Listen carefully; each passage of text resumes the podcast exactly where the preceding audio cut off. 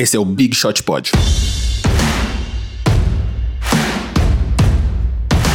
Olá e bem-vindos ao nosso primeiro episódio do Big Shot Pod, seu podcast semanal sobre a NBA. Nesse primeiro episódio, a gente vai falar sobre o que já aconteceu na liga até agora, nesse primeiro quarto de temporada aí, o que, que a gente tá achando dos nossos times do coração. Eu, pessoalmente, não sei nada de basquete, tô aqui para aprender com vocês. Nossas previsões pro playoffs, pro futuro, o que, que vai acontecer. Juntos comigo nesse podcast temos Guilherme Pinheiro. Pode seguir ele aí no arroba Gui Pinheiro no Twitter. Vavo Mantovani, do canal Boom Chacalaca no YouTube e arroba Vavo Fresno no Twitter. E eu, MM Isidoro. Só procurar MM Isidoro com Z no Twitter também. Então, bora lá? Olá, amigos da Podosfera Brasileira, bem-vindos ao nosso primeiro podcast aqui sobre NBA. Eu sou MM Isidoro e estou aqui com os meus colegas Guilherme Pinheiro. Olá. E Vavo Mantovani. Olá. E nesse podcast aqui o que a gente quer é discutir e falar sobre a grande liga de basquete norte-americana. Na verdade, eu não sei nada sobre ela, mas os dois meninos aqui do meu lado sabem bem.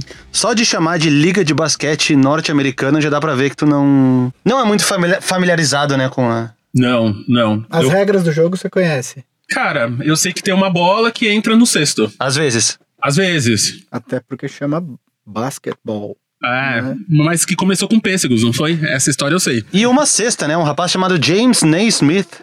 Olha. No, no nosso, nosso querido país Estados Unidos, ele improvisou uma cesta de pêssegos pendurada, fez um. No início não tinha nenhum furo embaixo, né? Eles iam buscar a bola com uma escada dentro do cesto. Posteriormente, alguém teve a ideia de fazer um, um furo embaixo do cesto, e daí surgiu a, o dinamismo do jogo, né? Olha só, esse podcast já é cultura. Então vamos lá, vamos já começar essa temporada da NBA, já passou um quarto dela. E a gente quer saber, gente, vocês dois aí, Vavo, Gui, o que, que vocês estão achando dela até agora, hein?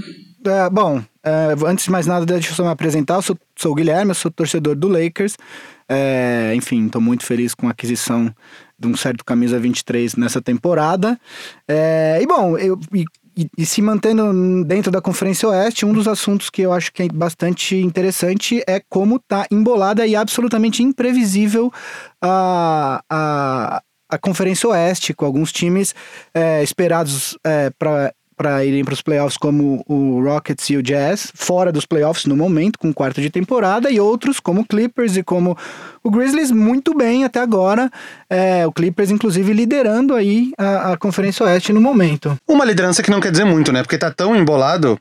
O... Uma coisa que eu acho curioso aqui, por exemplo, o Houston Rockets, nesse exato momento, ele tá com 9 vitórias e 11 derrotas, o que é o suficiente para ser o 14 do Oeste, mais conhecido como o segundo pior do time, exceto o Phoenix Suns, que todo mundo já esperava que fosse ficar em último.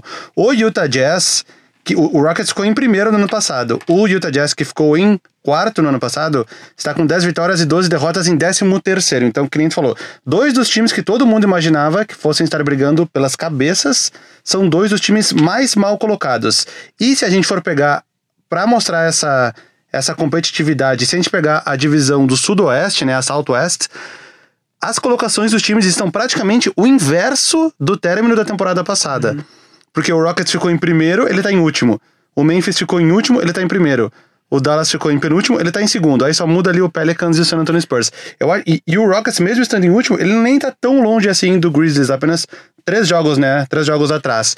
Então eu acho que a a divisão Southwest é talvez o maior exemplo desse equilíbrio que está o lado oeste da NBA. Nas outras conferências tem um, um, pouco, um desequilíbrio um pouco maior, porque numa tem o Warriors e o Phoenix Suns, que são os dois opostos, talvez, da liga nesse momento.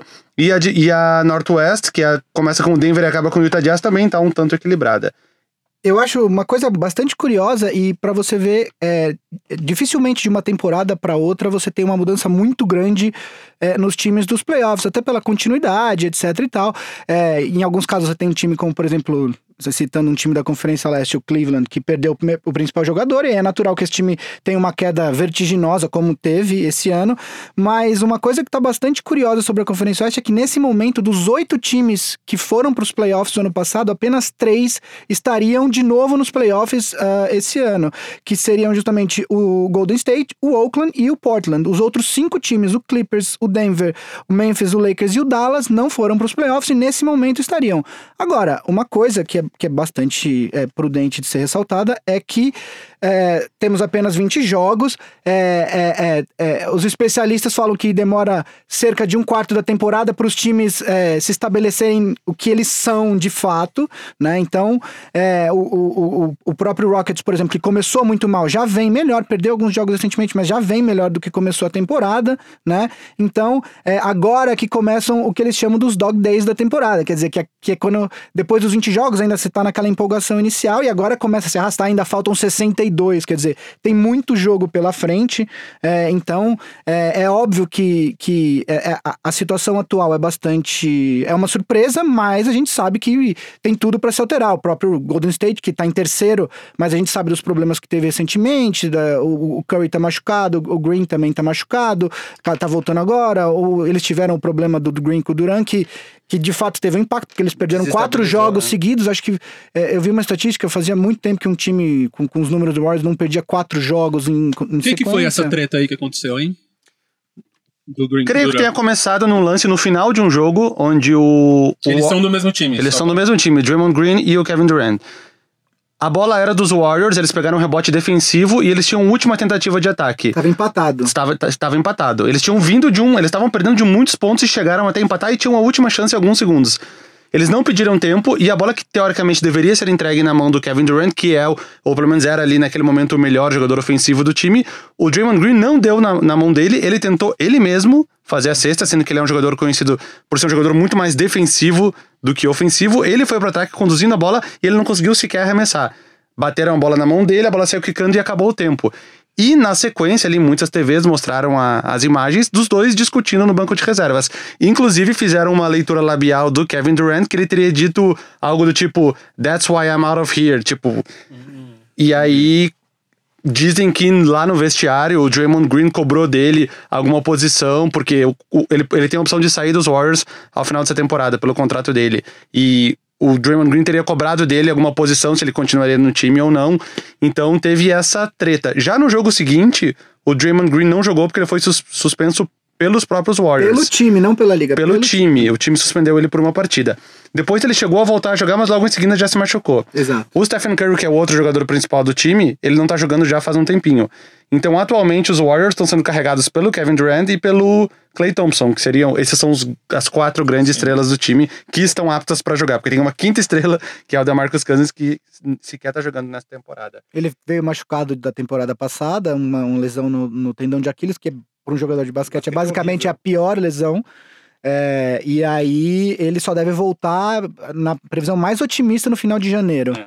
E o Rockets era o time que veio nos últimos anos ganhando tudo, né? No ano Warriors. passado. Warriors, desculpa. Warriors, desculpa. O, é, o Rockets, no ano passado, ele teve campanha melhor que a do Golden State Warriors. Eles montaram um time com as intenções de derrotar os Warriors, contratando jogadores, vamos dizer assim, uh, cirúrgicos assim para cada posição para montar um time capaz de derrotar os Warriors. Eles conseguiram ficar em primeiro com a melhor campanha, uh, chegaram até as finais da Conferência Oeste, Rockets e Warriors, e perderam no jogo 7.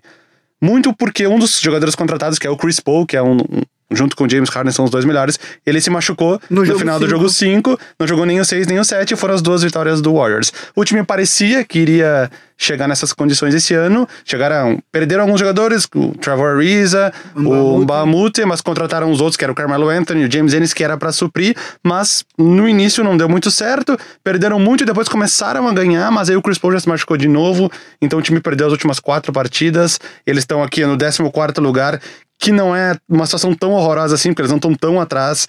É, eles estão, por exemplo, só com uma vitória, uma vitória atrás do, do oitavo colocado. Então não é uma situação tão horrível assim. Mas perto do que se esperava do time, eles estão numa fase meio obscura. E é isso que é importante falar da Conferência Oeste. O Houston, que é o penúltimo nesse momento, tá uma vitória com uma vitória a menos. É tudo bem que tem mais derrotas, mas enfim, tá uma vitória a menos do que o time que está em oitavo uh, no, no, nos playoffs. Ainda tá muito embolado. Então, se a gente fizer essa gravação semana que vem, possivelmente a gente vai ter três novos times dentro Sim. dos playoffs e três fora, é, porque realmente está muito. É, é, você tem um time, por exemplo, como o Nuggets, que começou super bem e aí depois teve uma queda grande, chegou a estar tá um jogo acima é, do, do, da, de 50% de aproveitamento e agora já teve uma nova arrancada e já está em segundo de novo.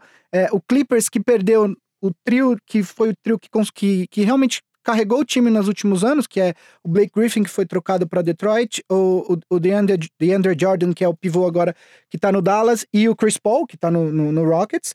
É, é, e aí todo mundo achava que o time ia ter algumas temporadas aí de reconstrução e o time está em primeiro, é, jogando um basquete sem estrelas, Tobias, Tobias Harris jogando muito bem é, e está em primeiro no momento, quer dizer, ainda tem muita água para rolar, mas tem algumas surpresas que realmente ninguém esperava na, no começo da temporada. É, eu acho muito difícil os Clippers conseguirem manter essa posição. Se eles conseguirem mando de quadra nos playoffs, já vai ser a maior, maior vitória da história da franquia, perto do que se esperava deles. Ano passado eles ficaram por muito pouco fora dos playoffs. Vamos combinar que a maior vitória dos Clippers não precisa fazer muita coisa. Não, precisa, né? não precisa de muito esforço. Como funciona Deve ter sido da época de Buffalo Braves ainda. de você ser. Ter o ter um mando de campo, você falou, de quadra. Os primeiros quatro colocados de cada, de cada conferência, eles têm um mando de quadro. O primeiro enfrenta o oitavo, o segundo o sétimo, o terceiro o sexto, o quarto o quinto. Do primeiro até o quarto, eles jogam um sétimo jogo em casa. Os jogos são distribuídos. É, tu joga os primeiros dois em casa, depois dois fora, aí um, um, um. Tu começa e encerra em casa. Esse é o mando de quadra. Entendi. E aí, conforme os playoffs vão caminhando, uh, o, o, o, melhor classificado o, na temporada é, regular decide sempre em casa. Exatamente. E eu tenho outra dúvida, você falou dessa aí, por vocês estavam falando dos times e tal, mas teve um time que vocês concordaram que ia ser ruim, que é o Phoenix Suns. Sim. Qual a diferença dele? Por que ele especificamente já saiu do começo da temporada ruim? Foi o time que teve uma das piores campanhas da temporada passada. Foi ele, a primeira escolha no draft. Ele ficou na, na, loteria do draft, ele tiver a primeira escolha, escolheram um jogador que é o DeAndre Ayton, que é um jogador muito bom vindo de da, da Arizona, uh, Arizona? Arizona? Arizona. Eu sou péssimo em faculdade. Eu sou, Arizona. eu sou péssimo em universidades. É Arizona ou Arizona State? E ele é um jogador, um pivô, muitos pontos, muitos rebotes, mas uh, ninguém ninguém esperava que eles fossem crescer muito, que é o que está acontecendo. O time é muito escorado nas costas do Devin Booker, que é um jogador, que é um, um shooting guard, né? Um, um armador que vem carregando o time nas costas, muitos arremessos pro jogo, 30 arremessos pro jogo, um jogador que chegou a fazer 70 pontos no jogo duas, duas temporadas atrás. E era de se esperar que o, que o Phoenix Suns ficasse nas últimas colocações e é o que tá acontecendo. A galera do Phoenix, eu tenho um amigo, um amigo muito grande que torce pro Phoenix Suns chamado Lucas. Arizona. Arizona, o DeAndre Ayton. É, eu lembrei que era do mesmo estado que ele ficou. O, os caras não têm, nem, não, não, não tem nem expectativa a curto prazo. A ideia é tentar montar um time a longo prazo. O que eles foram meio na contramão foi pegar um jogador tipo o Trevor Ariza do Rockets, que é um jogador que já tem mais de 10 anos de carreira na NBA, pagando um salário altíssimo, sendo que talvez não sei, talvez a ideia dele fosse ser um mentor para esses jogadores novos, tipo o Josh Jackson, o TJ Warren e outros jogadores novos aí do time. Mas era de se esperar que eles ficassem em último no Oeste e é o que está acontecendo. É, isso é uma coisa que até acho que é importante a gente passar, porque a gente fala um pouco é, de como se constrói um elenco vencedor na NBA hoje em dia, né? É, é, você tem pouquíssimas estrelas, pouquíssimas. É, você tem muitos jogadores bons, acho que a liga nunca esteve com tanto talento como tem hoje, mas estrelas mesmo, que são aqueles jogadores que são capazes de conduzir os times até as finais, você não tem muitas. E com um time como o Warriors, que tem quatro, é, uma quinta possível chegando aí no final de janeiro, começo de fevereiro, é, os times eles tentam se estruturar de uma maneira que você monta um núcleo jovem, Quer dizer, você monta um núcleo jovem que pode ser tanto para esse núcleo crescer junto, que foi o que o Warriors fez, na verdade, montando com Draymond, com Curry, com Clay Thompson, depois trouxe o Durant e agora trouxe o Cousins. E aí, quando você tem um núcleo jovem, você tem algumas opções, que é ou você trazer um free agent bom, como como o Lakers fez agora com o LeBron James, quer dizer, ele tinha um núcleo jovem, a gente pode discutir a qualidade do núcleo jovem do Lakers, mas montou um núcleo interessante, o, o, LeBron James topou vir, e aí possivelmente o ano que vem o plano do Lakers é ter um outro, e aí, ou você pode pegar esse núcleo jovem e aí trocar por outras peças mais consolidadas e tal. O que o Phoenix está tentando fazer é mais ou menos isso, você já tem um cara que é, é um bom scorer, que é o Devin Booker, que é um shooting guard, e aí trouxe o, o DeAndre Ayton, tem mais algumas outras. Uh, uh, eles tinham alguns outros picks que acabaram não rendendo tanto, o Bender e o. E o, e o Marcus Chris. Marcus Chris. Exa exatamente. É, eles tiveram mais o Anthony Melton, que foi uma, uma excelente escolha deles, que caiu para eles no segundo round, que era um cara que tinha, tava, tava uh, ranqueado uh, nos sites especializados em draft para estar tá no primeiro round, acabou caindo. Então, assim, eles estão tentando fazer isso na esperança de, eventualmente, ou você conseguir trazer um free agent que, que, que realmente coloque o time para cima, ou você trocar essas peças e adquirir jogadores mais uh, veteranos que possam levar seu time de volta aos playoffs, né? De fato, a, a, a, a o contrato do Ariza ele, ele, ele não é tão justificável. É, na verdade, a única justificativa que eu acho é que o Ariza é um cara que tem muito mercado e eles trouxeram o Ariza pensando em trocar o Ariza no, na, na, na, na eu acredito, né? No deadline, é, em troca de, de, um, de, um, de, um, de, um, de um, de um pick no, no próximo draft, entendeu? Porque esse é um cara que ele é um cara que ele é, ele é, um, é o famoso 3D, né? Quer dizer, é um cara que arremessa bem de três, é um bom defensor, que é muito valioso nos playoffs, e aí ele vai ter muitos times ligando pro Suns perguntando o que, que eles querem para trocar. Possivelmente o primeiro na fila, seu ex-time Houston Rockets. Pois que tá é. Tá precisando de um, de um substituto para ele mesmo. Pois é. eles e tem muita gente que tá fazendo isso, que sai do time e depois volta. Como é que tá esse, essa coisa de, é, desse lado aí dos Estados Unidos? Como é que tá essas coisas é de jogador esse ano? Vocês estão falando bastante disso, de pique, de quem quem foi para onde. A NBA ultimamente tem tido muitas, muitos jogadores importantes trocando de time, que era uma coisa que não acontecia antigamente. Magic Johnson jogou no Lakers a vida inteira. Larry Bird jogou no Celtics a vida inteira. Michael Jordan jogou no Chicago Bulls a vida inteira, exceto quando ele voltou depois nos Wizards. Mas porque ele era dono do... Porque ele, ele era... Não, tipo, alguns trocavam no Tipo, o Hakim Olajuwon jogou no Houston Rockets tudo e o último ano ele jogou no Toronto Raptors. Mas a carreira era construída em torno de um time só. Hoje o que tá acontecendo são as grandes estrelas trocando de time no auge da carreira. Pega um Kawhi Leonard no auge da carreira, trocou o San Antonio Spurs pelo Toronto Raptors. No caso, foi trocado pelo DeMar DeRozan, que também no auge da carreira foi do Raptors pro Spurs. Jogadores como LeBron James trocando no auge da carreira, Kevin Durant trocando no auge da carreira. O James Harden foi pro Rockets no quarto ano da carreira, quando ele estava começando a explodir, ele foi trocado. Muitos jogadores trocando. Isso não acontecia antigamente. Tu perguntou de jogadores voltar para time. Temos vários exemplos de jogadores, de jogadores tipo LeBron James, que voltou para Cleveland como free agent, mas tem jogadores como Tim Hardaway Jr., que começou no New York Knicks, foi para Atlanta Hawks e depois ele voltou para o New York Knicks. Isso acontece também. É, o, a NBA hoje em dia, é, isso é o mérito da liga. A NBA se tornou um esporte de, de, de, ano inteiro atualmente, né? Porque você tem seis meses de temporada, só que a temporada, logo que ela acaba, você tem o draft, depois do draft você tem a, a temporada de free agency, depois da free agency você tem a Summer League, e aí você passa um mês e meio, você já tá, já tá em pré-temporada é, pré de novo. É, então, e, e, e, nesse meio tempo, você tem trocas, por exemplo, a, teve a do Jimmy a do Chris Paul foi anunciada num período que, que quando eu, ele foi trocado pro Rockets, foi no, anunciado num período que, em tese, era para ser morto Sim. na liga, e de repente, bom, trocou pro, pro Rockets. É, eu acho que uma, uma coisa que, que tem contribuído muito, que contribui muito para esse cenário de muitas trocas de, de jogadores é a, a, NBA ela tem um existem existe a NBA que é a liga que é a liga que representa os times e aí você tem a Players Association que representa os jogadores.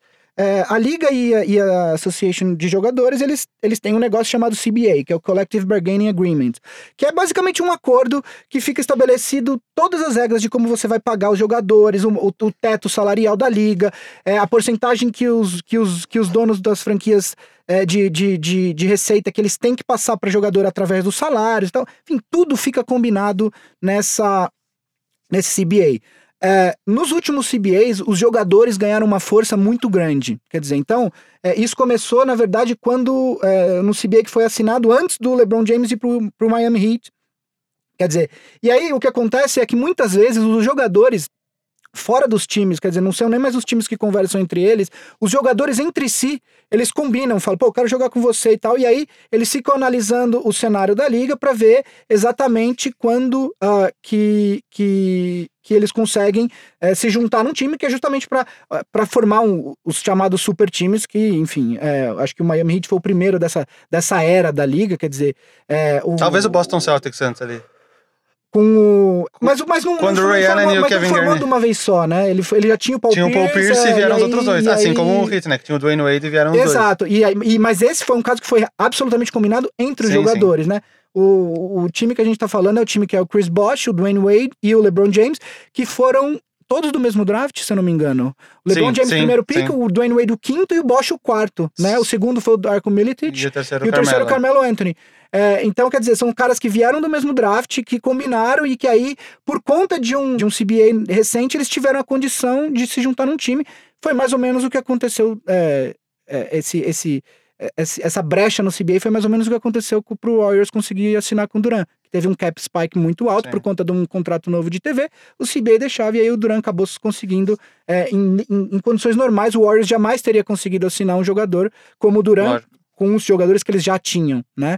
É, então, assim, o cenário na NBA, por conta disso, ele ficou muito. Os jogadores têm muito. A troca mais recente é a troca do Jimmy Butler, quer dizer, que já tinha sido trocado do, do Bulls pro Minnesota, e aí não gostou de jogar com o Towns, não gostou de jogar com o Wiggins, e aí chegou uma hora que ele falou: não quero mais, e foi trocado pro Philadelphia, numa troca que aparentemente deu muito certo para os dois Pra times ambos. né? O, o Minnesota tá jogando como nunca jogou nessa temporada, tá, já se recuperou, já tá com já tá na beirada ali da, da, da- acho que tá em décimo, tá em nono no, no oeste.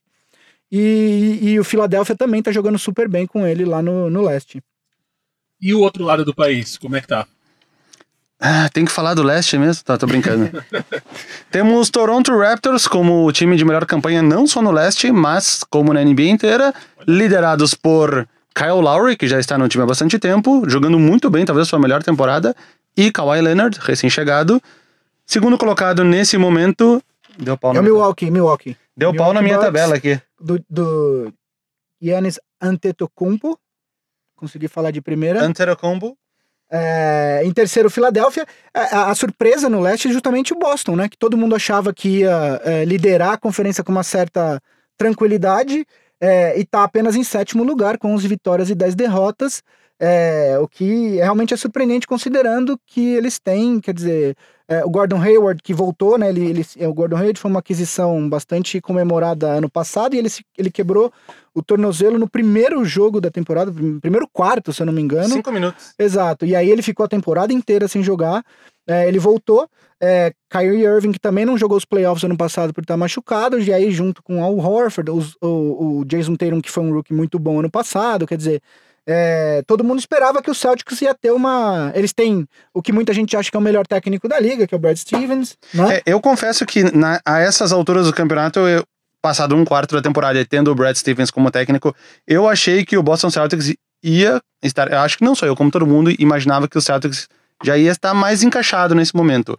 Eu concordo. Ele teve que desistir depois de um tempo, sob pena de perder uma colocação boa, o Gordon Hayward no time titular Uhum. porque o Hayward, depois de um ano sem jogar, a gente espera, a gente esperava, eu esperava que com todos os treinamentos ele já voltasse num nível muito próximo do que ele deixou o Utah Jazz, que era um, ele era, tinha sido a sua única temporada de All-Star até hoje, mas ele não tá conseguindo render. Talvez ele, ele esteja tendo dificuldades disputando espaço no ataque com todos esses, todos esses outros jogadores que ninguém talvez esperasse que tivessem dado esse salto na temporada passada. Jalen Brown, Jason Tatum, Terry Rozier, Marcos mas. Marcos Mar o Marcus Marcus Morris, Morris, é. que ninguém dava nada por ele, entre aspas, foi naquela troca do Avery Bradley, Uhum. que passou quase despercebida a vinda do, do Marcus Morris. Ele, por ter tido dificuldade, talvez, em encaixar ne- nesse ataque, ele já tá no banco de reservas. O Brad Stevens teve que passar ele pro banco, tá começando com o Marcus Smart, Marcus Smart, pelo menos nos últimos jogos, e tá dando dificuldades em encaixar esse time. O, o problema do Celtics, eu acho que é justamente a questão de você ter muita gente é, para cinco posições, e É aí pro- você tá é o achar famoso- os melhores é. lineups ali, é, porque você tem que ter um, um lineup que começa o jogo, que não necessariamente é o que vai fechar, né? E aí você tem que ter um lineup que bata bem com o banco de reservas do outro do adversário, que, que vai jogar aqueles minutos, minutos finais do primeiro, do terceiro, quarto e o comecinho do, do segundo e do quarto, né? É, o- o- eu acho que o, que o Celtics o problema é, eu tava escutando um podcast é, americano recentemente e o, e o apresentador torcedor do Celtics acha que agora o Brad Stevens achou uma linha titular que é com o Marcus Morris, o Smart, é, o Irving, o Horford e o Tatum. Sem o Jalen Brown. Sei o Jalen Brown e o, com o Hayward e o Jalen Brown vindo do banco junto com o Rozier e com ah, Aaron Baines. Exatamente. É, ao mesmo tempo, o Aaron Baines é um cara que, se você for pegar os números do time com ele sem ele, é, é impressionante a diferença dos números com ele. assim, é, é muito melhor. Mas não é um cara para ser titular, enfim, é um cara que também para contribuir do banco. E isso tudo, a gente, tudo isso que a gente tá falando, a gente citou aqui fácil, fácil, 10 jogadores.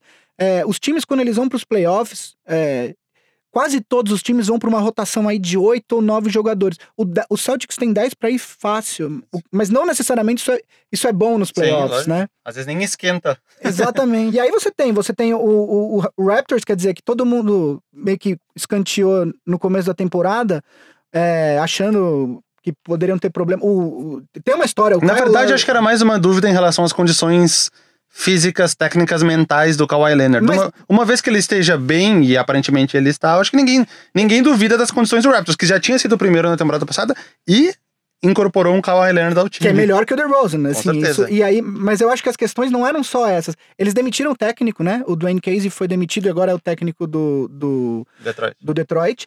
É, eles ah, promoveram um assistente para técnico. E aí tem uma outra questão. O Kyle Lowry e o DeRozan eram muito, Muito muito, amigos. muito, muito amigos, né? Tem até um vídeo, não sei se você viu, do, do primeiro jogo é, do Raptors em Toronto nessa temporada, que o Kyle Lowry faz exatamente a mesma rotina que ele fazia Sem com o DeRozan. sem o DeRozan. Com o fantasma. E aí os caras falaram, meu, isso aqui não vai dar certo, o cara vai chorar. E, mas de fato, assim, pensando em termos de, em termos de basquete, apenas de quadra, quer dizer, eles trocaram um jogador muito bom por um melhor, né? E aí, mas no, começo... E, e- e uma coisa que passa despercebido para muitas pessoas, quase ninguém deu bola na época da troca, mas foi a chegada do Danny, Danny Green. Danny Green, Eles exatamente. trataram o Danny Green como um nada nessa troca, Em né? Como se fosse uma escolha de segundo round de 2024. Exatamente. E ele tá lá sendo titular do time. Eles, o, o Nick Nurse arrumou essa forma diferente de jogar, que é com o Danny Green titular, o Kawhi Leonard, Pascal Siakam, o Kyle Lowry e de pivô, dependendo do adversário, ele tem começado ou com o Serge Ibaka ou com o Jonas O Valanciunas. Ibaka que tá parecendo que tem cinco anos a menos, né, nessa temporada. Ele realmente, é- essa temporada ele tá muito melhor do que ele vinha jogando. Sim, né? sim, sim. É, que, às vezes é questão só de, de, de, de colocar na posição certa no time. É isso. E eles têm jogador bem, bom vindo do banco. O Fred Van Vliet é um cara que eu imagino que vai crescer aí ao longo dos próximos anos, ó, até chegar ao ponto de ser titular de algum time. O- a evolução do Siakam tá impressionante. Exatamente. Ele é candidato a Most Improved Player, com certeza. Uhum. Ele fez 26 pontos aí no último jogo, o recorde da carreira dele. O Delon Wright vem normalmente vem, vem do banco. Eles Jonas perderam o. Pearl, o Valanciunas, eles perderam o Pearl pro, pro Spurs na troca Uhum. também, que é um cara que talvez tenha um futuro. Enfim, eu, eu acho que o Toronto, dado o estado que estamos na temporada agora, deve garantir essa primeira colocação. É, no leste, as coisas estão um pouco menos ah, imprevisíveis. é, elas estão um pouco mais parecidas com o que se acreditava Sim. que elas seriam no começo da temporada, né? É, eu acho que é uma surpresa pequena, mas é uma surpresa o Milwaukee em segundo, né? Todo mundo esperava o, Yannis vindo forte para ser MVP e tal. É, eles trouxeram o técnico que era do Atlanta Hawks, o Budenholzer, que era muito melhor que o, que o técnico que eles... é, o Jason Kidd foi demitido no, no, no meio da temporada no passado, né? Sim. E aí eles foram pros playoffs, agora eu não me lembro. Se eles tivessem, um, se eles tivessem com o Budenholzer contra o Celtics, talvez eles tivessem eliminado o Celtics no ano passado. E Foi, É, foi, pouco, foi, foi, foi, 4x3, né? É, e aí, quer dizer, o Yannis tá jogando muito bem. Eu, eu vi Não, uma a- estatística recente, o Yannis ele vai bater o recorde de pontos é, no aro. Quer É, dizer, de. de embaixo, no rim. é, no rim, quer dizer, que é um negócio absurdo, assim, e, e não é por pouco, pelo que Sim. ele tá indo, assim, é uma diferença considerável, Não, né? eu acho que uma diferença muito grande no time do Milwaukee Bucks foi a aquisição do Brook Lopes, desse novo Brook Lopes. Eu não entendi que é porque um o Brook- Lakers não reassinou com ele. Ele queria ficar, eu não entendi até agora porque que o Lakers não reassinou com ele. Esse esse novo Brook Lopes, por quê? Eles tinham. Era o John Hanson de pivô jogando quase a maior parte do tempo, que é um cara que não puxa a marcação pra fora, é um cara que joga embaixo. E esse novo Brook Lopes, que arremessa bolas de três a nível Stephen Curry, 8 de 13, 7 de 10, ele abre o jogo até para o Yannis poder fazer todos esses pontos embaixo, porque ele acaba sendo uma ameaça. O Brook Lopes abre na linha de três, o marcador dele tem que sair. O marcador dele saiu, abre espaço no garrafão pro Yannis E- fazer mais e- cestas. E isso casa muito porque o Yannis ainda não tem um chute de três consistente. Quer dizer, ele Inclusive ainda tá não é. pior. Exato, ainda não é um cara que as defesas têm que respeitar de longe. Então, quando você tem um pivô que, que, que ajuda a descongestionar o, o, o, o garrafão, é, isso ajuda muito um cara como o Yannis, que em dois passos tá no aro. Quer dizer, da linha de três até o aro, ele tá em dois passos. Dois passos. Um e meio. É. Ó, uma estatística curiosa do Yannis. Ele é o terceiro jogador que mais piorou a média de três pontos do ano passado pra cá. Ele tinha 27.2, que já era ruim, e esse ano tá 12.5. 12? 12.5, 12 é uma em muito cada oito. É Eu acerto mais que uma em cada oito no meu basquete. Mas quer saber quem são os dois piores? Quem? Segundo pior, Ryan Anderson. Caiu de 38 pra 22,6.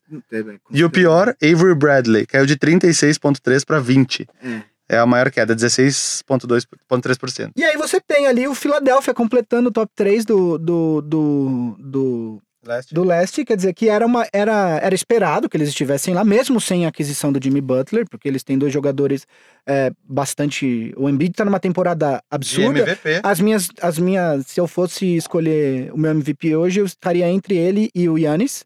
É, é, você tem o, o, o- Ben Simmons que fez uma temporada absurda para um novato, e aí tem aquela coisa, tá entre aspas, porque ele perdeu a primeira Sim, temporada inteira com a lesão, né? Foi a primeira temporada que ele jogou. Hashtag not a rookie. Exatamente. Teve até essa, essa disputa dele com o Donovan Mitchell, né? O Ben Simmons ele tá tendo uma temporada bem parecida com a temporada passada. Eu vi uma comparação, número de pontos, de rebotes, de assistências, porcentagem de arremesso, porcentagem de tudo. Ele tá tendo uma temporada muito similar à temporada passada, que é- foi uma temporada boa. Foi. Eu acho que não é nenhum demérito ele fazer uma temporada igual e não melhorar tantos números. Mas você espera sempre que ele, como teve o seu terceiro ano dele na liga, que ele, ele, ele ele, tem uma progressão e tal. É, eu vi também que a última, eu vi hoje, isso, inclusive, a última cesta de três competitiva dele foi em 2015. Porque é um dos defeitos dele, ele Sim. não chuta bem, quer dizer, na Summer League? foi Na na. LSU, é, é, foi na faculdade. É, ele é um cara que é, é, é- é até.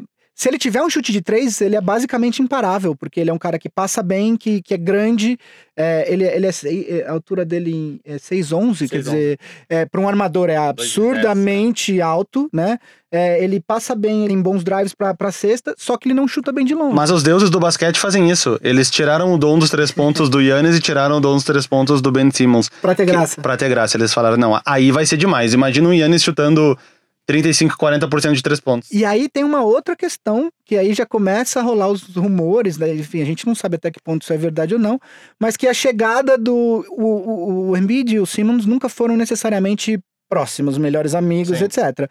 Que, o que é absolutamente normal, você não precisa ser o melhor amigo do, do- do- Melhor de todos os jogador. caras do seu time, né? Mas o Butler, a gente sabe a personalidade dele, ele tem uma personalidade bastante abrasiva, é, e aí o que alguns ah, ah, especialistas, alguns ah, repórteres americanos acham é que com o tempo é, o Ben Simmons vai se sentir, de certa forma, escanteado. Excluído. Principalmente se o, se o Sixers de fato assinar uma extensão com o Butler. Que eu acredito que vai acontecer, porque eu acho que na troca isso já deve ter ficado meio que Sim. acordado que vem pra cá que a gente assina essa extensão. E aí, quer dizer, é, você É, vai ter. O time é do Embiid, quer dizer, a cidade é do Embiid, a cidade ama o cara, é dele. O Butler. O Butler, ele- ele, nesse sentido, ele até tem uma. ele é muito. Ele tem. Ele é muito honesto sobre si mesmo. Assim, ele sabe que ele. Que, que o time é do Embiid, que ele não é. E que ele nem tem o talento pra liderar um time às finais, assim. Ele é um cara muito bom, top 20 da NBA, mas eu acho que ele. Ele precisa de pelo menos uma ou duas forças a mais pra completar isso. Exatamente. Senão ele teria levado o Chicago Bulls. Exatamente. mais longe. Exatamente. E aí você tem essa questão também que o, o, o jogo do, do, do, do Simmons depende muito dele ter a bola. O do Butler também. E o do Embiid também. Quer dizer, como é que você casa? Só tem uma bola. Como é que você casa isso? Então alguém eventualmente vai se sentir. É, Eu vi dois jogos do Sixers, desde a troca do, do Embiid pra lá. Curiosamente, os dois jogos que, o- que o Jimmy Butler fez o game winner. então, É, O último contra o Nets foi um arremesso absolutamente horrível. Assim, estatisticamente Sim, sim. aquele arremesso é ruim, só que ele, ele converteu. Mas estatisticamente, um step back com a mão na sua cara é ruim aquele arremesso. Você jamais deveria fazer uma jogada para ter aquele Sim. arremesso, mas ele converteu. Aí, tenho- não, aí não tem como não gostar dele, né? É. Um- Uma coisinha que eu tô percebendo é que vocês estão falando com muito menos intensidade da. Até quando a gente falou do leste. Por quê? Por que esse- essa conferência tá dando menos Histori- animação? Historicamente, de uns 20 anos pra cá, Exatamente. o, a Conferência Oeste tem sido muito mais empolgante que a Conferência Leste. O nível do basquete é mais elevado, se é que a gente pode dizer assim. Se pegar desde, desde que o Jordan se aposentou, todas foi no desde a primeira aposentadoria do Jordan, desculpa, no, 96, 98, Ah, sim. Pra cá, só teve uma temporada que os times da Conferência Leste ganharam mais dos da Oeste do que os da Oeste ganharam da Leste. Ou seja, o nível de basquete é melhor na Conferência Oeste. As principais estrelas da NBA estão concentradas muito mais na Conferência Oeste. Já era desequilibrado e esse ano o LeBron James ainda foi do Leste, que ele foi a vida inteira para o Oeste. Mas por que você acha que acontece isso há 20 anos? Porque o leste tem menos estrelas, os times são menos fortes do que o oeste. É conter, assim, é difícil, é difícil, não tem uma razão, ah, os, eh, os jogadores preferem o Oeste. É uma, é uma questão de contexto, né? Você, é cada, eu realmente, eu pelo menos não consigo pensar 20 anos atrás. Se você me explicar por que, se você me pedir para explicar por que, que o LeBron veio, veio pro Lakers, eu consigo te dar uma explicação para isso e não tem nada a ver com leste oeste, tem a ver com que ele queria estar em Los Angeles por conta de outros interesses profissionais dele, que ele, que ele quer tocar depois que ele se aposentar, né? É, e aí fazia sentido, fazia sentido para ele é, estar em Los Angeles. E ele falou que ele gostaria de jogar numa franquia considerada é, histórica como é o Lakers, enfim e tal. Enfim. E aí tem. É, é os jogadores da NBA, quase todos na off-season moram em Los Angeles, quer dizer, são pouquíssimos os que não estão lá. Então fazia sentido. Agora, historicamente, é difícil. é, é, é difícil você falar, ah, eles preferem o Oeste. Não é. é. Como antes, antes desses 20 anos, o Leste geralmente tinha times constantemente mais fortes do que o, do que o Oeste, que, é, que virou. Eu acho que uma coisa que dessa temporada específica, o topo da Conferência Leste esse ano, se você considerar ali os quatro times que são considerados mais fortes, o Milwaukee, o Sixers, o Toronto e o, e o, e o Celtics, é, é igual até mais forte do que o topo da. Se você pegar os quatro da Conferência Nesse Oeste. Momento, né? Agora, se você for olhar o contexto da conferência inteira, de fato você tem muito mais estrelas é, é no oeste do que no, no leste, né? A disputa acaba se tornando um pouco mais previsível no leste. Você sabe quem vai sair, né? Do, ali no final que sobrar dois times, você sabe que vai sair. Entre esses quatro vai sobrar dois e aí. Enfim. É, eu não sei qual é a explicação para a Conferência Oeste ter sido mais forte nesses últimos 20 anos e continuar sendo, e talvez até mais do que estava recentemente. Mas eu acho que são ciclos. Se a gente pegar um. Se a gente estiver conversando sobre isso em 2247, a gente vai falar, ah, teve aquela época durante 20 anos que o Oeste era mais forte, mas também teve aquela época entre 2140 e 2160 que só deu Conferência Leste. Mentira, porque até lá não vai nem ter mais conferências. Vai ter teletransporte, não vai nem precisar dividir por causa de viagem. Vai ser mundial. Tu teletransporta do, do de, de, Portland pra Miami e é joga. sendo brasileiro, a nossa memória afetiva é muito Bulls. É, Bulls, Celtics, é, Lakers, Magic, Bulls, né? É, eu digo de Conferência Leste. Ah, Bulls, Bulls, Pistons, Celtics é muito a nossa infância, pelo menos a minha dos anos 90. O Pistons eu acho que não pegou, porque o Pistons é, é, é, é pré-Jordan, né? É, 89 90 É, os Bad Boys, né? E aí o, o Pistons é pré-Jordan, eu acho que é, eu, eu, acho que o boom da NBA aqui no Brasil, pelo menos, eu sou de 83, foi Bulls, né? Bulls. E aí, eu, eu, eu, os Pistons, os, o time do, dos Bad Boys, eu só fui ver a respeito depois, mais velho, sim, sim, já sim. É, é, gostando de NBA. É, eu peguei. Eu gostava. Engraçado, eu torço pro Lakers por causa do Magic Johnson e o Johnson e o Magic Johnson teve inclusive finais contra os Pistons, então não é, é pré-Jordan, né? não sou torcedor do Bulls. E a outra coisa que eu vi vocês falarem bastante dessa vez foi sobre cestas de três pontos. É, tá rolando mais mesmo? Tipo, né? Agora, assim, é um tipo de jogo que mudou isso? A níveis absurdos. A níveis absurdos. Acho que demorou até para perceberem a importância que tinha uma cesta de três pontos. Se voltar lá para a, a cesta de três pontos entrou na temporada 77, 78, se não me engano, uh, eles chutavam algo do tipo do, dois ou três arremessos por jogo no início. E essa taxa foi crescendo aos pouquinhos. O Larry Bird, se for pegar, que é o, o talvez o ícone da bola de três pontos da década de 80, ele deve chutar menos bola de três do na que... comparação do que, o, do que o Joel Embiid no é. jogo hoje, que, que é um cara que nem, que nem arremessa a bola de três pontos. Os caras demoraram pra perceber, aquela conta. O, o Daryl Morey, que é o general manager do Rockets, fala muito, né, que três, três é maior do que dois. Então, se for tu precisa acertar duas bolas de três pontos em cada três. Duas bolas de. Vamos lá. Cinco. Matemática. Duas de cada três para ser 13 de duas. Não, não, me, não consegui me eu explicar. Eu não consegui entender. Pra tu fazer seis bolas de bola de três, precisa acertar duas. Pra fazer seis pontos, seis precisa pontos. acertar duas. Seis pontos. Pra outra, três. E pra fazer outro, você precisa acertar três. E, e, o aproveitamento de bola de três pontos, ele compensa. Ele não é tão inferior ao, ao, é. ao, ao aproveitamento de dois. Porque o Curry, né? O Curry, ele veio muito forte esses tempos com bola de três, né? O Curry é um. É, ele é, ele é um. Dentro desse contexto, o Curry é ainda assim é um ponto fora da curva, porque o range dele é um negócio absolutamente absurdo. Assim, ele acerta cestas de distâncias que não é para as pessoas acertarem com frequência. Ele acerta. Então, assim, é, é, dentro desse cenário onde a liga arremessa muito mais de três, ainda assim o Curry não é parâmetro para nada. Ele é o cara que de fato representa esse momento da liga, porque ele acerta bolas absurdas de três pontos, mas ele não pode ser parâmetro. Agora, uma coisa falando dentro desse negócio que o Daryl Morey, que o Vavo estava falando do Daryl Morey, é, existe um movimento já na liga, coisa de bastante tempo, é, que é, é, o, de, é o uso de analytics, que é, é o estudo absurdo dos números. É, é, é, não, basta, não basta você olhar, por exemplo, apenas o aproveitamento geral de arremessos de um jogador. Você tem que entender é, da onde que são aqueles arremessos, a qualidade do, do arremesso. Quer dizer, o, o, como, quando eu disse que o tiro do Butler, que ele acertou de três pontos contra o Nets, é um arremesso é, ruim é, o fato de que ele acertou não muda o fato de que aquele arremesso estatisticamente o aproveitamento é baixíssimo. Então, aquele quando você desenha uma jogada, você não desenha, você tenta é, desenhar uma jogada para ter um arremesso de alto aproveitamento, não de um de baixo aproveitamento. E aí você tem, dentro desse contexto de analytics, existe um negócio chamado points per play, que basicamente é pontos por jogada.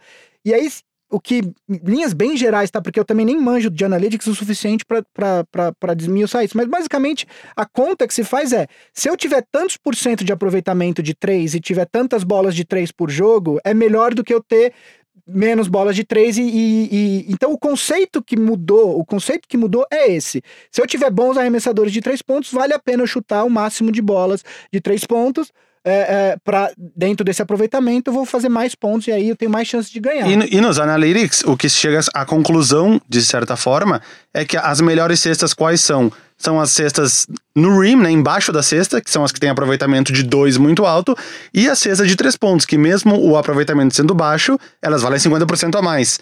E o lance livre, que o lance livre tem dois arremessos. Se tiver um jogador que acerta 80%, 80% tu já tá acima dos três pontos e acima do rim, do aproveitamento do rim.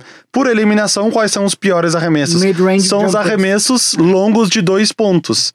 Porque eles têm um aproveitamento menor, porque eles são mais longes, e eles não valem os três pontos e valem a mesma coisa que o arremesso de dois lá embaixo. Uhum. O Houston Rockets foi o, que, o, o, primeiro, o primeiro time a usar isso com todas as forças. Quando o, o Rockets montou o time que era antes de chegar o Chris Paul, que era o Harden de armador, cercado de chutadores, que era o Harry Gordon, que era o Ryan Anderson. O, o, time só fazia cesta embaixo ou cesta de três pontos. Com a chegada do Chris Paul, isso mudou um pouco, porque o Chris Paul é um cara muito bom nesse arremesso longo de dois. Então isso foi legal para incorporar uma jogada a mais no time. Mas os times cada vez mais têm feito isso. O Milwaukee Bucks nessa temporada, se for olhar o, o shot chart deles ali, de onde eles estão arremessando, é embaixo da cesta e é as bolas de três pontos. Mas isso deixa o jogo mais dinâmico, mais legal, assim, se eu, é, se eu estiver assistindo. Ele deixa, eu acho que com menos possibilidades, o que talvez justifique o que o Greg Popovich falou essa semana, que o jogo tá ficando chato.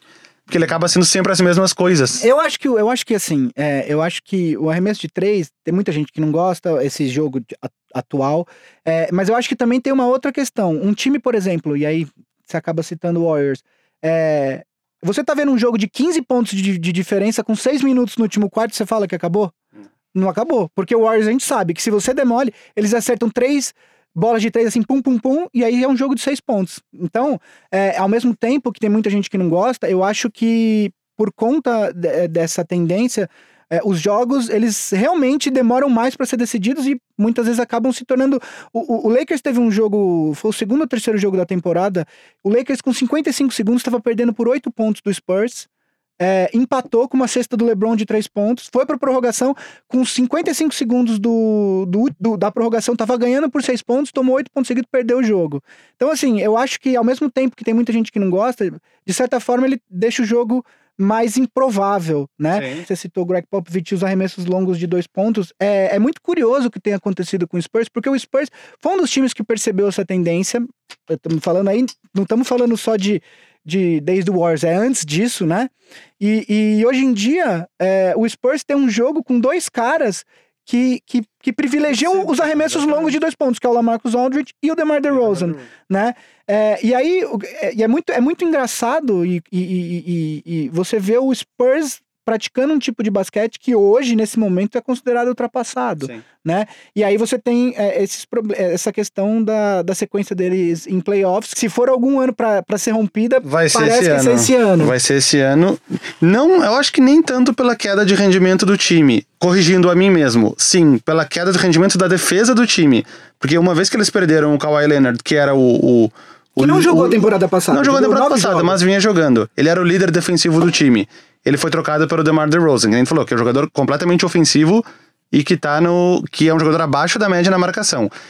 Hum, talvez tão importante quanto antes de começar a temporada, o DeJounte Murray, que era o armador escolhido por eles para ser o substituto do Tony Parker daqui para frente, a longo prazo, que tinha ficado no segundo time de defesa na temporada passada, ele se machucou e não vai jogar essa temporada. Então já foram duas perdas. DeJounte Murray e Kawhi Leonard. O time que sempre teve defesa top 3. O armador que é ser o, o, o Bryn substituir Forbes. o, o Murray também se machucou. Se machucou, mas já voltou, voltou Ah. agora. Uh, eles tinham top 3, top 5 de defesa há décadas. Esse ano, eu olhei antes de chegar aqui, eles estão com a 24 defesa da NBA. Eles acabaram de, de, de tomar 128 ou 129 pontos do Wolves ontem ou anteontem.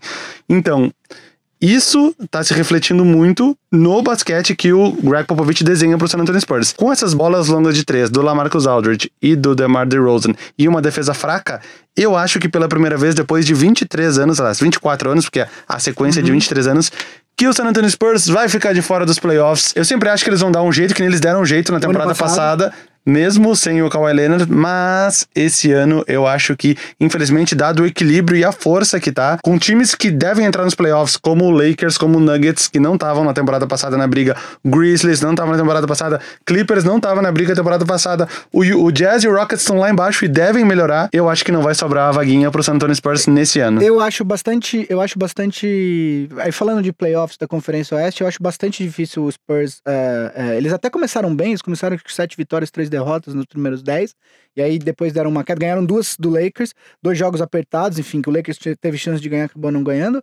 Eh, eu acho que falando de playoffs, assim, se eu fosse garantir agora os times do Oeste que eu acho que vão estar nos playoffs, eh, eu garantiria o Warriors, garantiria o Rockets.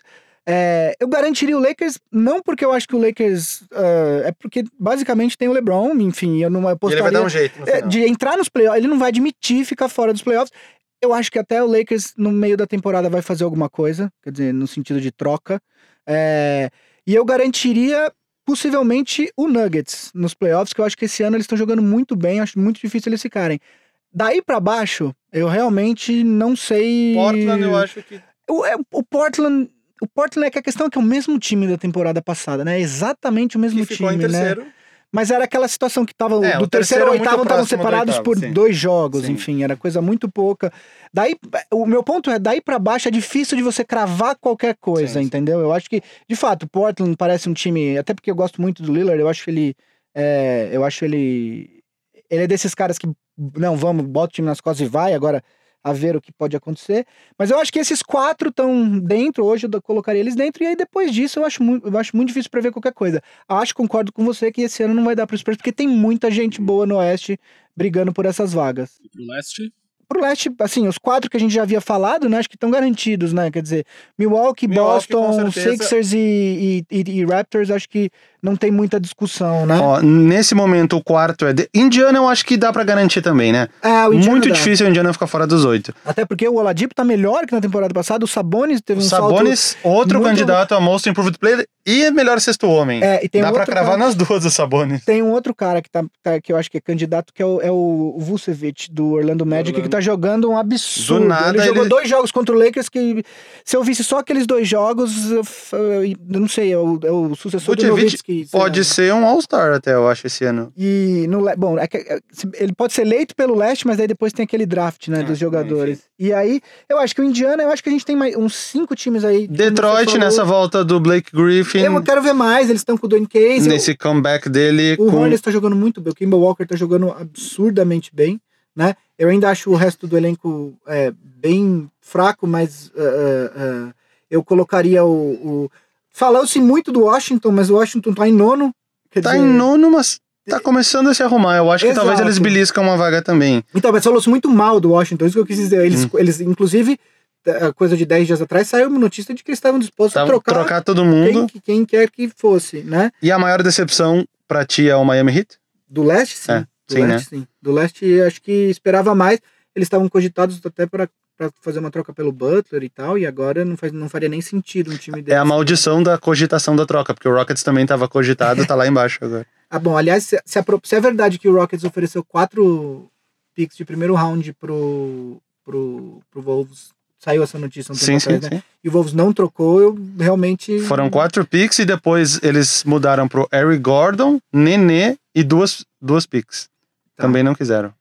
É porque eles não queriam se livrar do. não queriam perder o PJ Tucker de jeito nenhum. Hum. Porque eu acho que se oferecesse o Aaron Gordon e o PJ Tucker, eles tinham trocado. Mais É. duas escolhas. É, o Nenê iria basicamente contrapeso essa Não, altura da carreira. salário. Quer dizer, essa altura arrumar da os salários, aquelas- dele- Então, eu acho que a gente vai deixar nesse suspense aí sobre o Nenê, sobre. A gente tem que deixar um pouco de assunto aí pro próximo episódio, né? Então, gente, considerações finais aí. O que vocês acham desse começo de que- Resumindo, o que que vocês estão achando? Vocês estão animados pro resto, até os playoffs? Eu, eu fico um pouco nervoso com o Rockets, né, como torcedor.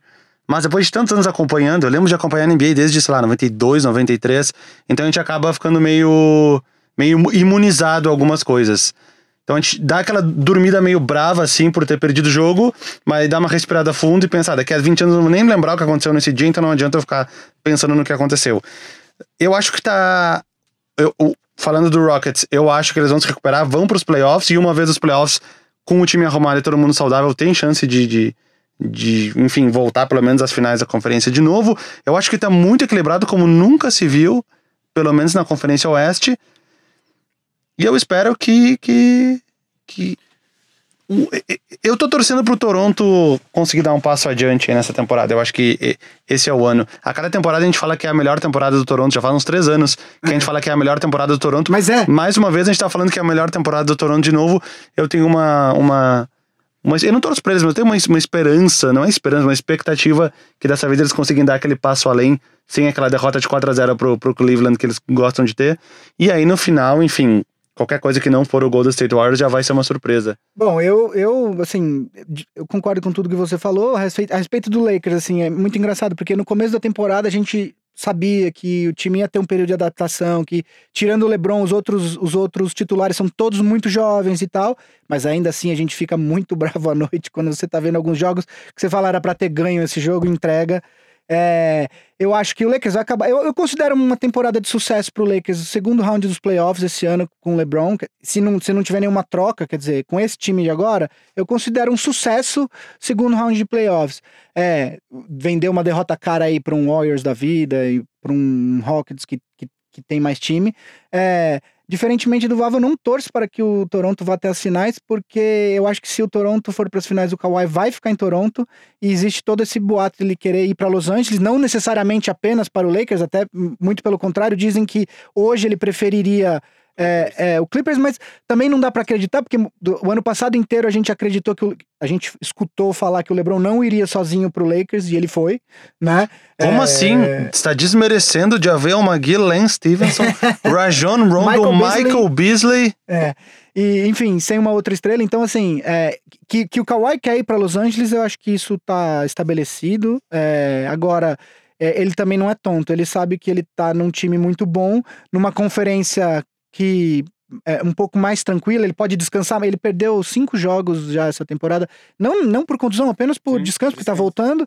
Então, é, eu acho difícil que ele acaba, acabe saindo se o Toronto for para as finais. E, Inclusive está dando gargalhadas em Toronto, Pois é. coisa que ele nunca fez na vida, né? Virou um meme. Primeira risada da vida de Kawhi Leonard. Virou meme, é verdade. Olha só. Então, como um bom programa internetico, deixamos você ir embora com um meme. E agradecemos vocês aí por ter ouvido o nosso primeiro episódio. Lembrando que a gente é. Lembrando, não, porque a gente não falou isso ainda. A gente é gravado nos estúdios Inova Bra Habitat. Muito obrigado, seu Bradesco, por estar a gente aqui. E nos vemos no próximo episódio. Até mais, amiguinhos. Tchau.